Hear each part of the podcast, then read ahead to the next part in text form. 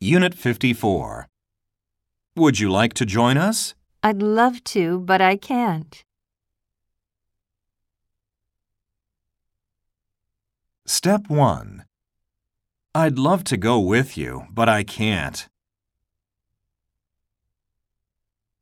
I'd love to stay longer, but I can't.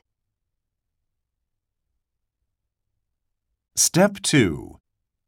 Come to the party. Oh, I'd love to. We are having a barbecue next Sunday. Would you like to come? Wonderful. I'd love to.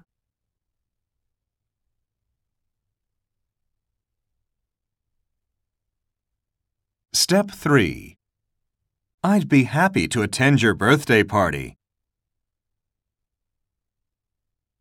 Come and visit us sometime. I'd be happy to.